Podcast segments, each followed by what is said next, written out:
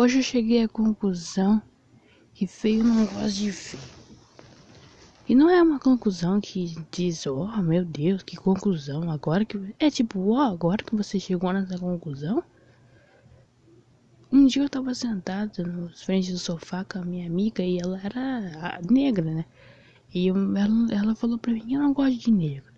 Acho que todo negro é assim, não gosta de negro. Eu cheguei à conclusão que as pessoas com suas devidas categorias, elas não gostam de das pessoas da mesma categoria que dela.